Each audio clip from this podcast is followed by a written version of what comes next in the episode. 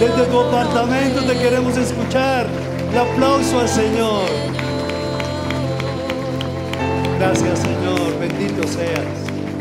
Bendito seas. Maravilloso eres, Señor. Que sea una tarde, Señor, en la que podamos terminar esta reunión con todo nuestro corazón puesto en ti, oh Dios, con todo el gozo de tu espíritu.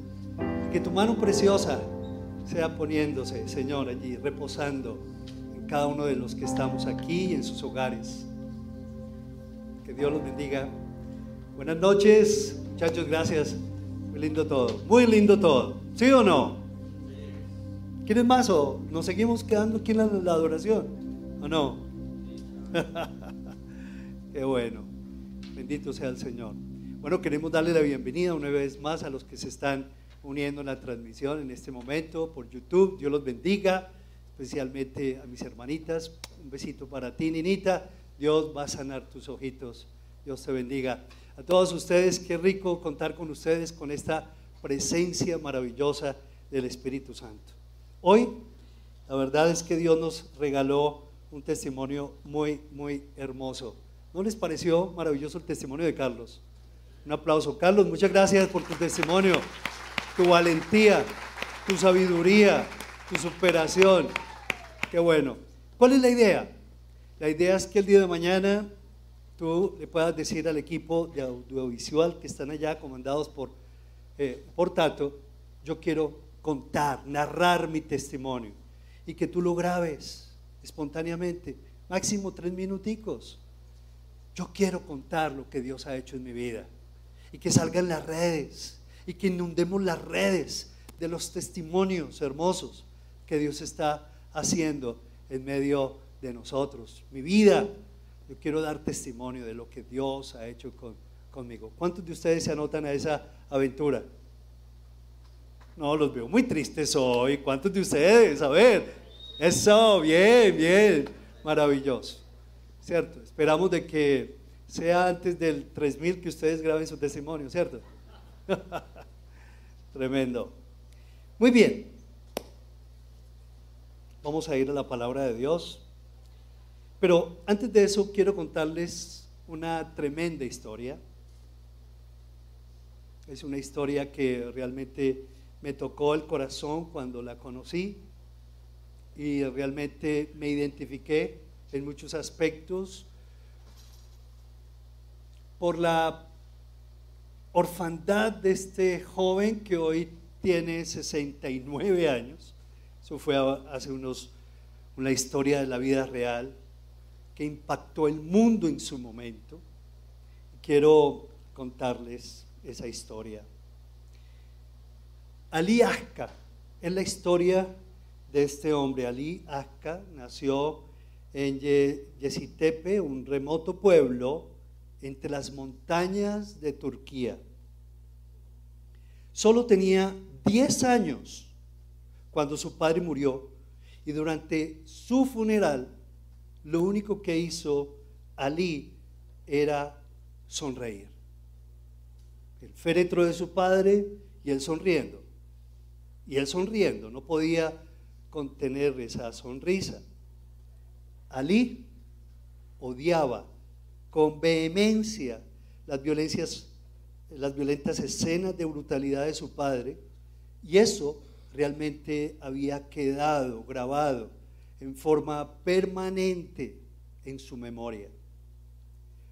Poco después de la muerte de su padre, Ali hizo una lista de odio de aquellas personas y cosas que se habían convertido en su foco de hostilidad. Y solo por respeto a su madre, omitió escribir en ella el nombre de su papá. Aliaca creció experimentando ataques de depresión, acompañados de largos periodos de silencio y falta de apetito por razones nerviosas. Siempre se sintió culpable por causa de su hostilidad hacia su padre y terminó creyendo que el odio era el único canal por el cual podría liberarse de esos sentimientos. Fue un huérfano, abandonado sin conocer el amor. Cuando adolescente, siguió un camino de tragedias y delitos, incluso incurrió en el tráfico de drogas y la violencia. Estuvo involucrado en una escuela de terrorismo en el Líbano. Y allí aprendió técnicas de liberación de las más modernas en aquella época. El 13 de mayo de 1981, el sendero de terror de Mehmet Ali Akka terminó repentinamente. Pero antes que los medios de difusión de todo el mundo tuvieran problemas en pronunciar el nombre de este desconocido muchacho turco, Ali fue identificado como el hombre que había disparado contra el Papa Juan Pablo II. Les presento a Mehmet Ali Akka. Ahí está. Este es el hombre de esta historia. Luego de permanecer unos años en la celda desnuda de paredes blancas de la prisión de Revivivia de Roma, tuvo la visita del Papa, quien hizo su dramático peregrinaje de perdón en diciembre de 1983. Juan Pablo II se sentó con él durante 21 minutos sujetando a quien había sostenido una pistola para matarlo buscó a su enemigo, abrazó y lo perdonó. Haciendo esto, el Papa dio a, Ali una nueva comprensión acerca de Dios y del amor perdonador del Señor. ¿Cómo les parece esta historia? Tremenda, ¿verdad? Es una historia que nos conmueve el corazón. En dos meses la Comisión de la Verdad termina su periodo y nos está contando las barbaridades que durante 60 años los colombianos vivimos en muchos sectores del país, especialmente en Antioquia. Y leyendo apartes de este documento, la verdad me impacta como esto demuestra la gran orfandad que ha habido en nuestra nación. Y fruto de esa orfandad ha ocurrido la violencia, el despojo que ha ocurrido. Muchas madres todavía quedaron buscando donde quedaron enterrados o abandonados a sus hijos, sus esposos, sus abuelos, sus hermanos, sus tíos. No saben, nunca supieron. Hemos vivido en Colombia una tremenda barbaridad de muerte, de destrucción, de violencia. Pero Meme Dalil Aka como que encarna en muchas cosas toda esta violencia que también se ha vivido y se está viviendo en el mundo.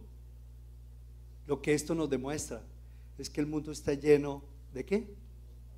Huérfanos, huérfanos, huérfanas, personas maltratadas, personas que realmente han sido abusadas y despojadas infamemente de lo que más querían. Esto tiene un impacto en las emociones de nuestra nación. Esto tiene un impacto y un precio que estamos pagando hoy en día. Nuestra Colombia necesita ser sanada. Quizás tu papá necesita ser sanado y perdonado por Dios, pero tú también necesitas acercarte a Él. Y como cristiano, dejar salir ese papá y esa mamá en ti, en el Señor, para que te reconcilies con ellos, para que te reconcilies con Él, para que tú puedas tocar a esa persona que de alguna u otra manera atentó contra ti, te ofendió, te despojó, y que tú puedas perdonarlo y que tú puedas reconciliarte con esa persona. En Colombia necesitamos el perdón de Dios. En Colombia no podemos simplemente pasar la página del olvido así como así. No pasó nada en Colombia. No podemos. Tenemos que buscar al Señor, el perdón, la sangre de Jesús. Por eso esa hermosa canción que me dice, llévame a la cruz, llévame a la cruz porque es allí de, donde tú, Señor, derramaste tu sangre que tiene valor jurídico para perdonar mis pecados y a la vez para yo poder perdonar y ofrecer perdón a los demás. Hoy en día se habla del perdón, se habla del olvido, pero qué tan difícil e imposible es esto si allí no está tu papá Dios en ese proceso. Por eso es importante que nosotros no pensemos cuál es nuestro papel como hijos de Dios y que nosotros entendamos que hoy en la sociedad hay mucha gente marginada de ese amor y de ese perdón. Y por eso todavía se ven violencias en los hogares, se ven maltratos en las casas. Vivimos en este momento en una, en una expectativa que va a ocurrir el día de mañana. Y estoy hablando por estos impactos que tienen que ver con el manejo de la política en Colombia. ¿Qué va a ocurrir con todos los grupos armados y qué va a pasar de nuestras vidas y qué va a pasar de nuestros hogares? Pero necesitamos entender que no podemos expresar y reflejar la paternidad de Dios si nosotros no la disfrutamos en primer lugar si tú no disfrutas de la paternidad del Señor, del toque sanador de Dios, ¿de qué perdón estamos hablando? ¿De qué perdón tú, tú vas a ofrecer? ¿Cuál es el perdón real basado en la sangre de Jesús? ¿De qué estamos hablando? Solamente son intentos, son intenciones muy románticas que se quedan simplemente en el aire. Pero necesitamos urgentemente disfrutar de la paternidad de Dios para que tú la puedas ¿qué? ofrecer al otro. Nadie da lo que qué? Nadie da lo que no tiene. Y necesitamos acercarnos al Señor. Ahora, ¿ustedes qué creen que en estos tiempos muchos le huyen a la paternidad? ¿Ustedes creen que ejercer la paternidad ¿Es fácil o difícil en estos tiempos? ¿Mm? Es difícil, ¿verdad? Son tiempos difíciles para ejercer la paternidad. Por eso muchos matrimonios jóvenes no quieren tener hijos porque eso es un rollo completo. Pero hay esperanza, hay una palabra de amor, de bendición, de seguridad. Hay un propósito que se debe seguir buscando. Y es que estos hijos que se están levantando independiente de este tipo de condiciones y de antecedentes históricos en Colombia, rompan el paradigma y se levanten como hombres de verdad, como mujeres de bendición para nuestra nación, independiente de todo. Si llegáramos a pensar nosotros en no tener hijos, el miedo, la paternidad, no ejercerla, ¿De qué Colombia estamos hablando? ¿De qué futuro estamos hablando? Necesitamos superarnos, pero necesitamos aferrarnos a la paternidad del Señor. Hoy esos desafíos son bien grandes, son mayores que nunca antes quizás. ¿Por qué? Porque vivimos en una cultura, miren, que rechaza de plano lo que dice la Biblia Estamos viviendo una cultura que glorifica el sexo por todas partes, en todas sus formas. Aún magnificamos la violencia, la criminalidad. Vivimos en donde en una sociedad donde hemos destruido las nociones de la verdad y moralidad. Una sociedad que ha perdido su noción de decidir entre lo que es bueno y lo que es malo. Una sociedad en que la verdad es cuestión de gustos y la moralidad ha sido reemplazada por la preferencia individual.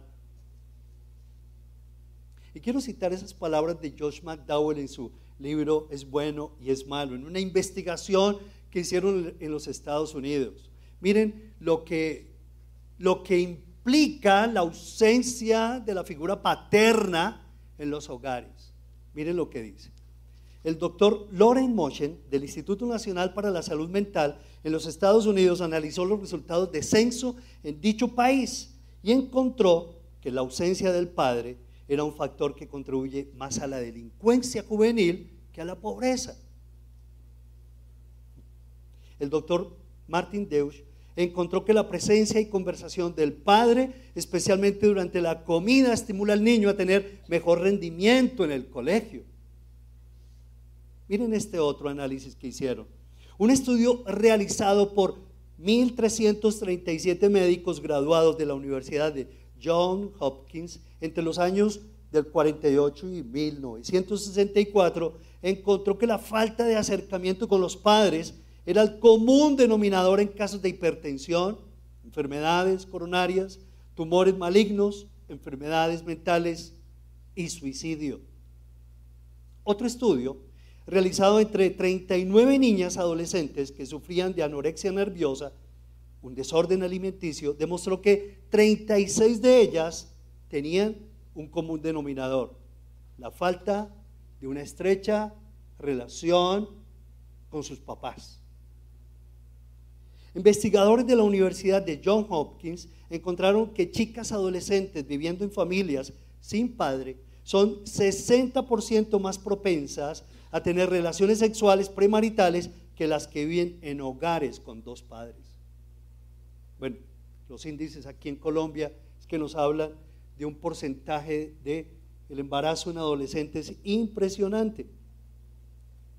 Otra investigación del doctor Armand Nicoli encontró que una ausencia emocional o física del padre contribuye a que el niño tenga, uno, una baja motivación para superarse, dos, autoestima baja y tres, susceptibilidad a la influencia de grupo y a la delincuencia juvenil.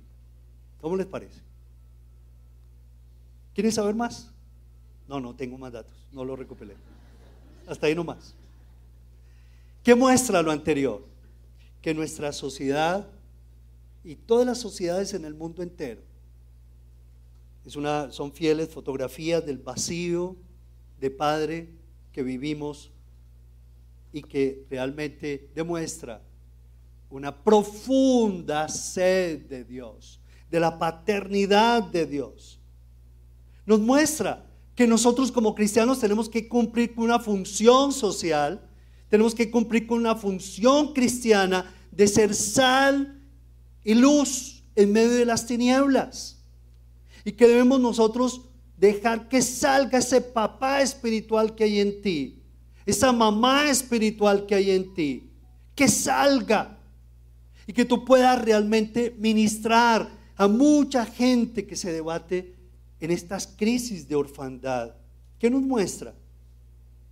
Que necesitamos recibir el discipulado de Dios. Por eso en Senfol estamos, ustedes estarán escuchando casi todos los días de la importancia de pertenecer a una célula, de la importancia de que tenemos que aprender a abrir nuestro corazón ante la presencia de Dios, de la necesidad de dejarnos ministrar en lo más profundo de ese corazón entristecido, herido para buscar sanidad del Señor. Esto nos demuestra que necesitamos iniciar con nuestros propios grupos en nuestros hogares, los grupos vida. Por allí se inicia la sanidad en sus casas, en los hogares, con los vecinos. Necesitamos continuar con una campaña de evangelización, pero en donde tú también te digas, aunque es mi papá, yo voy a reflejar paternidad en mi Padre. Yo, en el nombre de Jesús, voy a reflejarle el amor de Dios a mi mamá, que es viuda. Y le voy a dar tanto respeto y cariño a mi tío y a mi abuela, que en el nombre de Jesús los voy a ver a los pies de Cristo Jesús. ¿No les parece eso? Que es importante en nuestra sociedad. ¿Qué estado hace eso por Dios? Lo que Carlos nos contó en su testimonio, lo que les acabé de, decir, de, contar, ¿qué estado realmente se ocupa de la restauración de un huérfano, de una viuda, de estas necesidades tan profundas. ¿Con qué dinero? Por Dios. Pero la iglesia lo está haciendo. De una u otra manera estamos salvando un tremendo abismo, estamos siendo un puente para traer sanidad y curación a tantos hogares. De lo contrario, ¿cómo estarían las cárceles hoy en día? ¿Y los hospitales cómo estarían hoy en día? Por Dios. ¿Y las enfermedades mentales cuánto estarían multiplicándose? Pero tú y yo estamos cumpliendo con un papel de bendición para nuestra sociedad. Y hoy te estoy invitando a que tú dejes salir ese papá y esa mamá espiritual que hay en ti, para que tú toques con el amor de Dios, con la paternidad de Dios a una mucha gente que se esconde entre números y entre letras y entre tanta educación y entre tanta formación y entre tanta intelectualidad y entre tanta diversidad nos estamos escondiendo que realmente no estamos tocando el corazón de esa mujer, de ese niño, de ese joven que realmente están en el momento de riesgo y de peligro. Yo quiero que, que vayamos a la escritura, Primera de Corintios capítulo 4, y vamos a dejar que el apóstol Pablo nos enseñe cosas hermosas. Primera de Corintios capítulo 4, el versículo 1 Corintios 4, del 15 en adelante, dice, de hecho, aunque tuvieran ustedes, dice, miles de tutores en Cristo, es decir, padres, padres sí que no tienen muchos, aunque ustedes tengan muchos tutores, padres sí que no tienen muchos, porque mediante el Evangelio, dice el apóstol Pablo, yo fui el padre que los engendró en Cristo Jesús. Por lo tanto, les ruego que sigan mi ejemplo. Con este propósito les envía a Timoteo, mi amado y fiel hijo en el Señor. Él le recordará mi manera de comportarme en Cristo Jesús, como enseño en todas las partes y en todas las iglesias.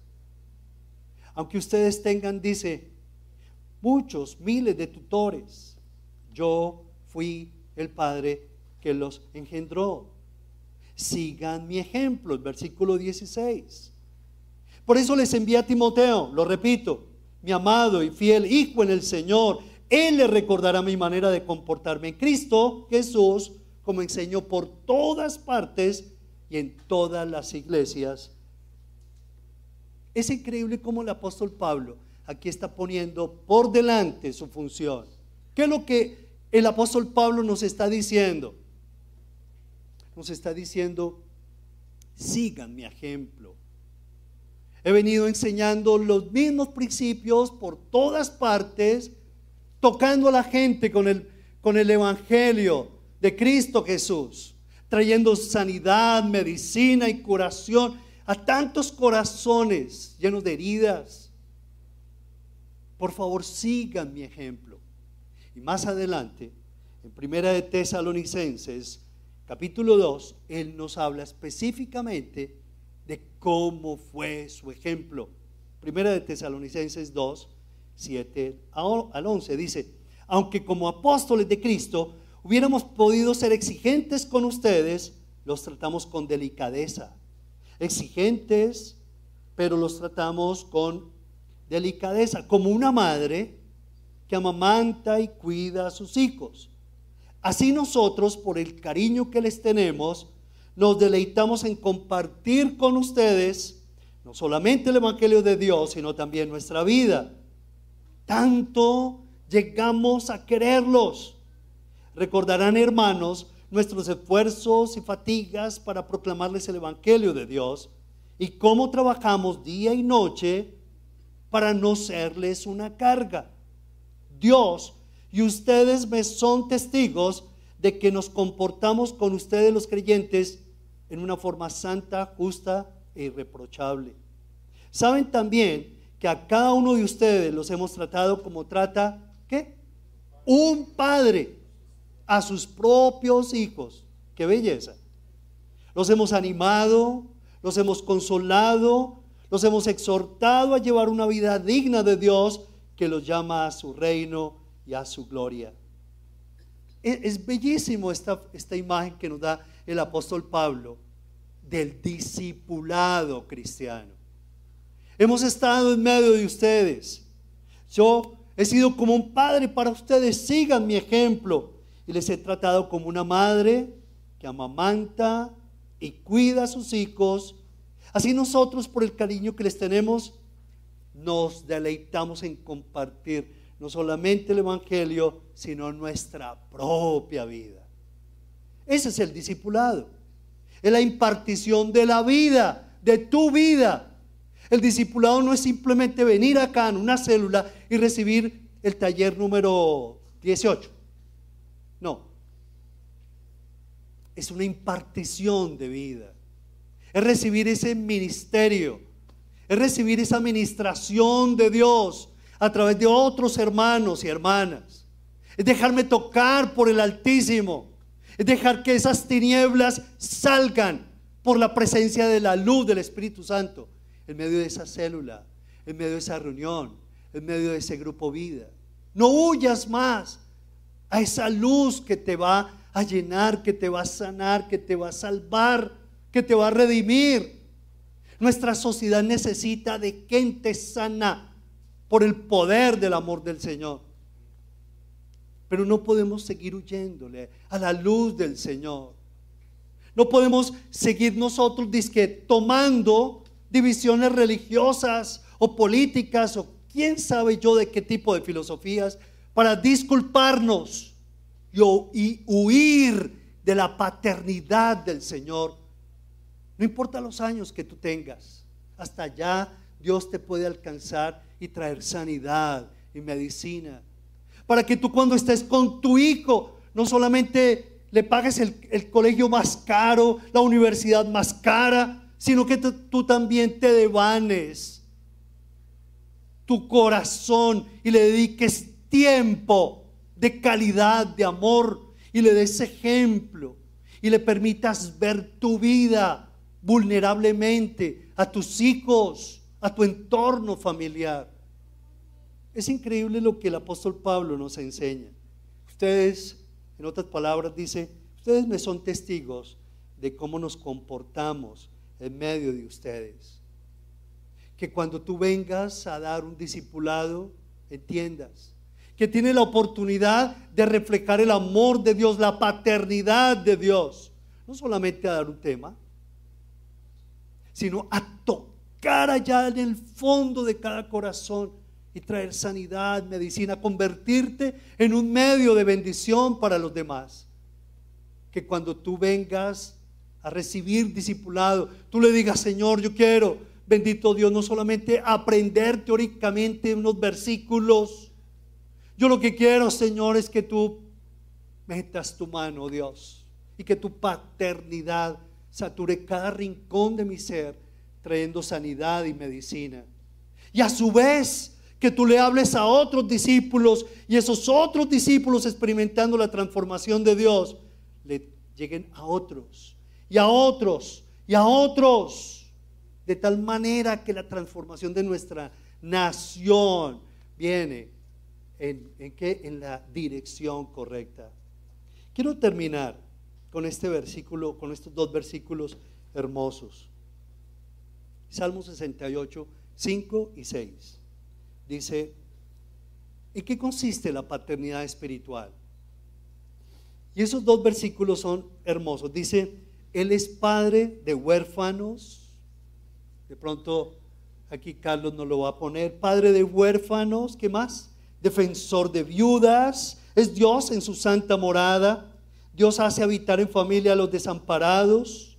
Saca a los cautivos a prosperidad.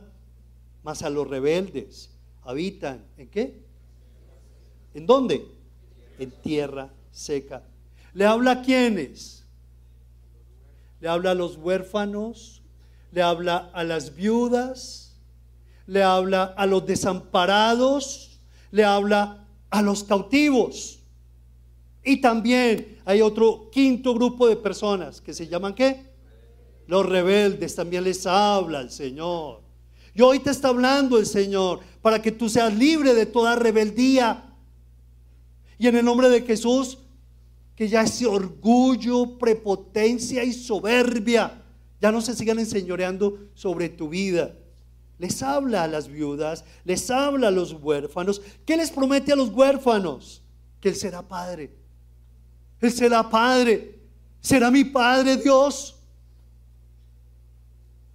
Tú le podrías decir eso a cualquier persona que seguramente ha derramado sangre con sus manos. Le podrías decir, Dios puede ser tu Padre que te puede sanar y restaurar y te puede perdonar. ¿Tú le podrías decir eso a esa persona?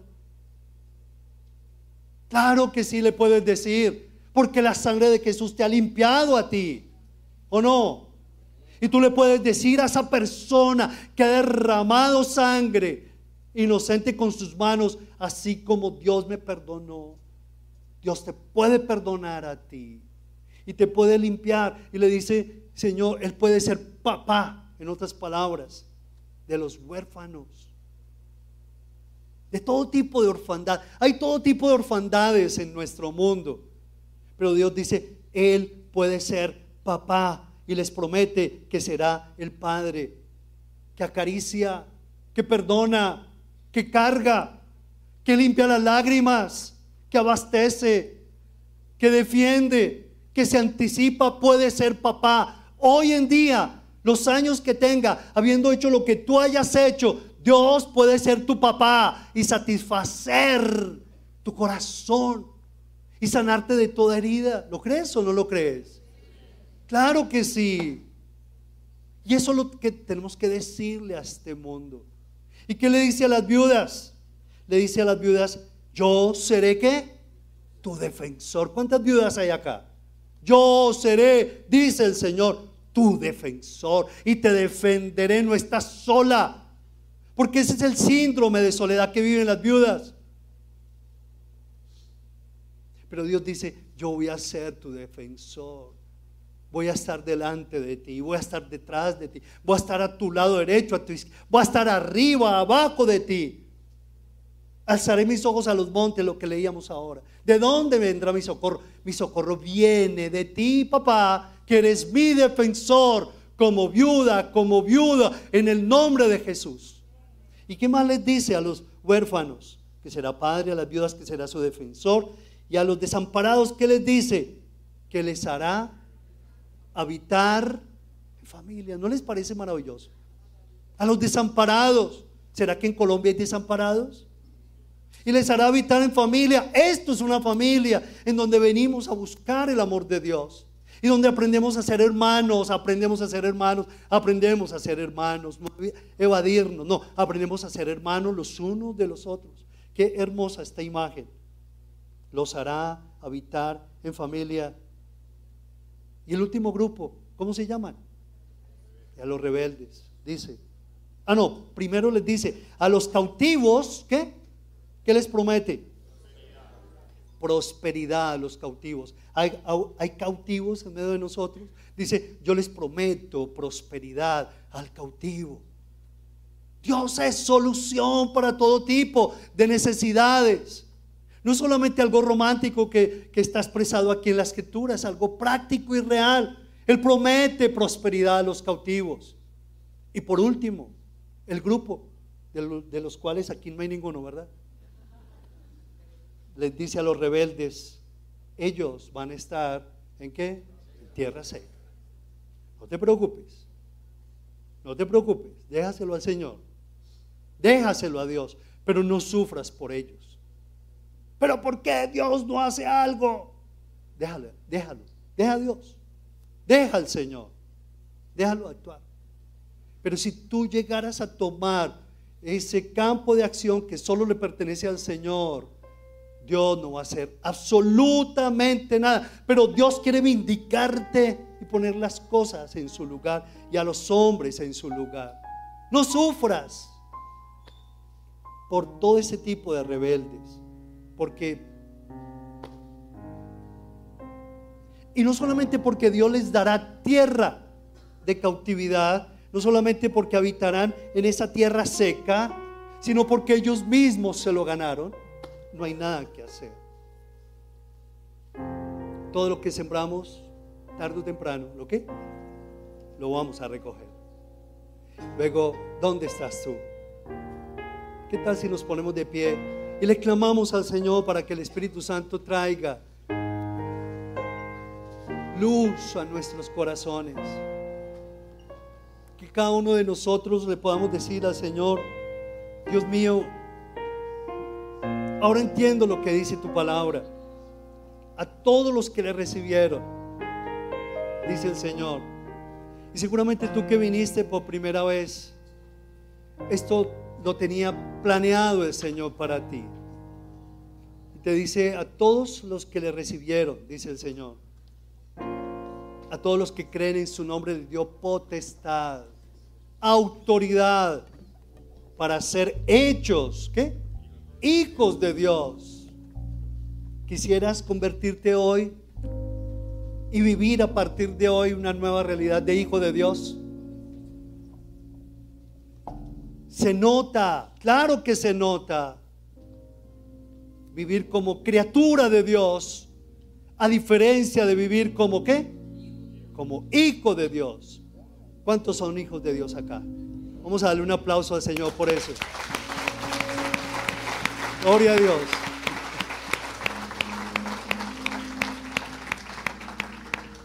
Dice la Biblia que cuando tú te conviertes de manera consciente y voluntaria en hijo de Dios, abre la puerta por una nueva vida. Comienzas a ser dirigido por el Señor, abastecido por el Espíritu Santo comienzas a experimentar sanidad. La paternidad de Dios comienza a nutrir tu alma y tu corazón. Y comienzan nuevas posibilidades por el amor de Dios en tu corazón. De convertirte en un nuevo papá, en una nueva mamá, en un nuevo ser humano que transmite compasión, que transmite amor. Hay mucho por hacer en Colombia. Hay mucha tarea, hay una gran tarea que nos espera en Colombia. Por lo tanto, no nos juzguemos más los unos a los otros, dice el Señor. No te devanes tus sesos juzgándonos más los unos a los otros. Reflejemos la paternidad de Dios. Y dile, Señor, yo desde hoy quiero convertirme en un hijo tuyo, Señor. Quiero dejar de ser una criatura tuya quiero convertirme en hijo de Dios. Si es así, levanta tu mano allí donde estás, dile Señor, yo quiero hacerlo, Padre amado. Y repite conmigo, dile Señor, yo por eso necesito, Dios mío, reflejar esa tu paternidad incansable, amorosa, incondicional, rica y suficiente a mi alrededor, oh Dios, pero no lo puedo hacer con mi amor necesito de ti. Por eso hoy te abro mi corazón y te recibo como mi Salvador personal. Yo reconozco que tú moriste en mi lugar, allí en la cruz del Calvario. Y yo quiero pedirte que hagas de mí un hombre, una mujer nueva, Señor. Gracias por perdonar mis pecados. Gracias por tomar el control de mi vida. Derrama tu paternidad sobre mi vida, Señor.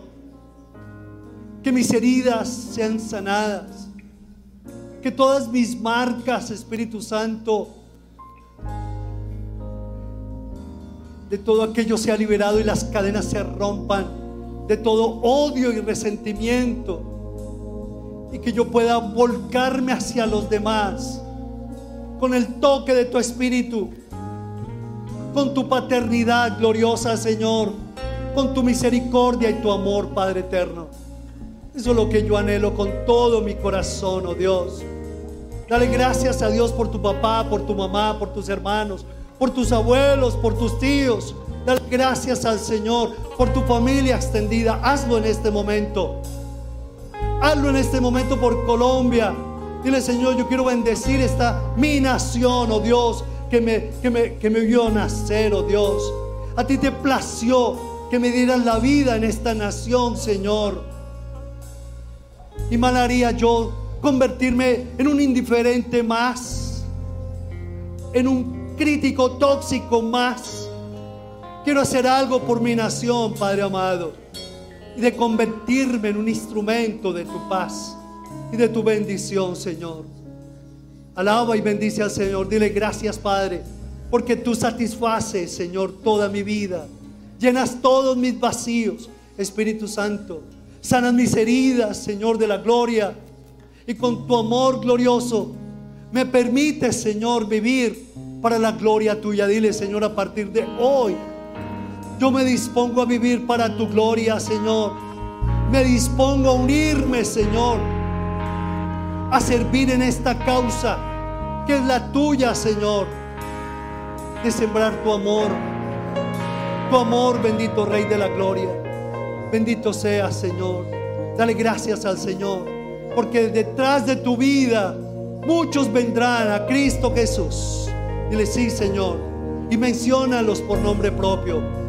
Deja que el Espíritu Santo te muestre quiénes, qué personas, qué familiares. Dile, Señor, así lo harás. Porque, porque sin fe es imposible agradarte. Hoy declaro estos nombres delante de ti te los pongo en tu altar y te ruego, Señor, que tu amor a través de mi vida los toque. Señor, que se acerquen a ti a través de mi vida, de mi testimonio, Señor. Yo te lo ruego, Padre amado. Bendito seas. Que al ver mi vida, Señor, la gente te vea a ti, Padre Celestial. Te invoquen, te, te reverencien como tú te lo mereces. Oh Dios mío. Úsame, Padre Celestial. Bendito seas, Padre amado. Gracias, Señor. Acércate al que está a tu lado y bendícelo. Bendícelo, dile en el nombre de Jesús. Yo declaro en ti un reparador de portillos, dice el Señor. Un restaurador de generaciones, las generaciones futuras. Detrás de tus lomos se levantarán en el poder del Señor impidiendo que toda amargura crezca, que toda cadena de impiedad los contamine. Yo declaro que tu vida se servirá al Señor y te convertirás en alguien que va a reflejar la paternidad del Dios Padre, siendo factor de alivio para nuestra nación. Te declaro ministro, siervo de Dios, misionero Oh Dios de la gloria, allí donde Dios te ha puesto. Bendito seas, Padre. Vamos a darle un aplauso al Señor en acción de gracias. Gracias, Señor. Gracias, Padre amado. Gracias, Señor. Gracias, Padre amado.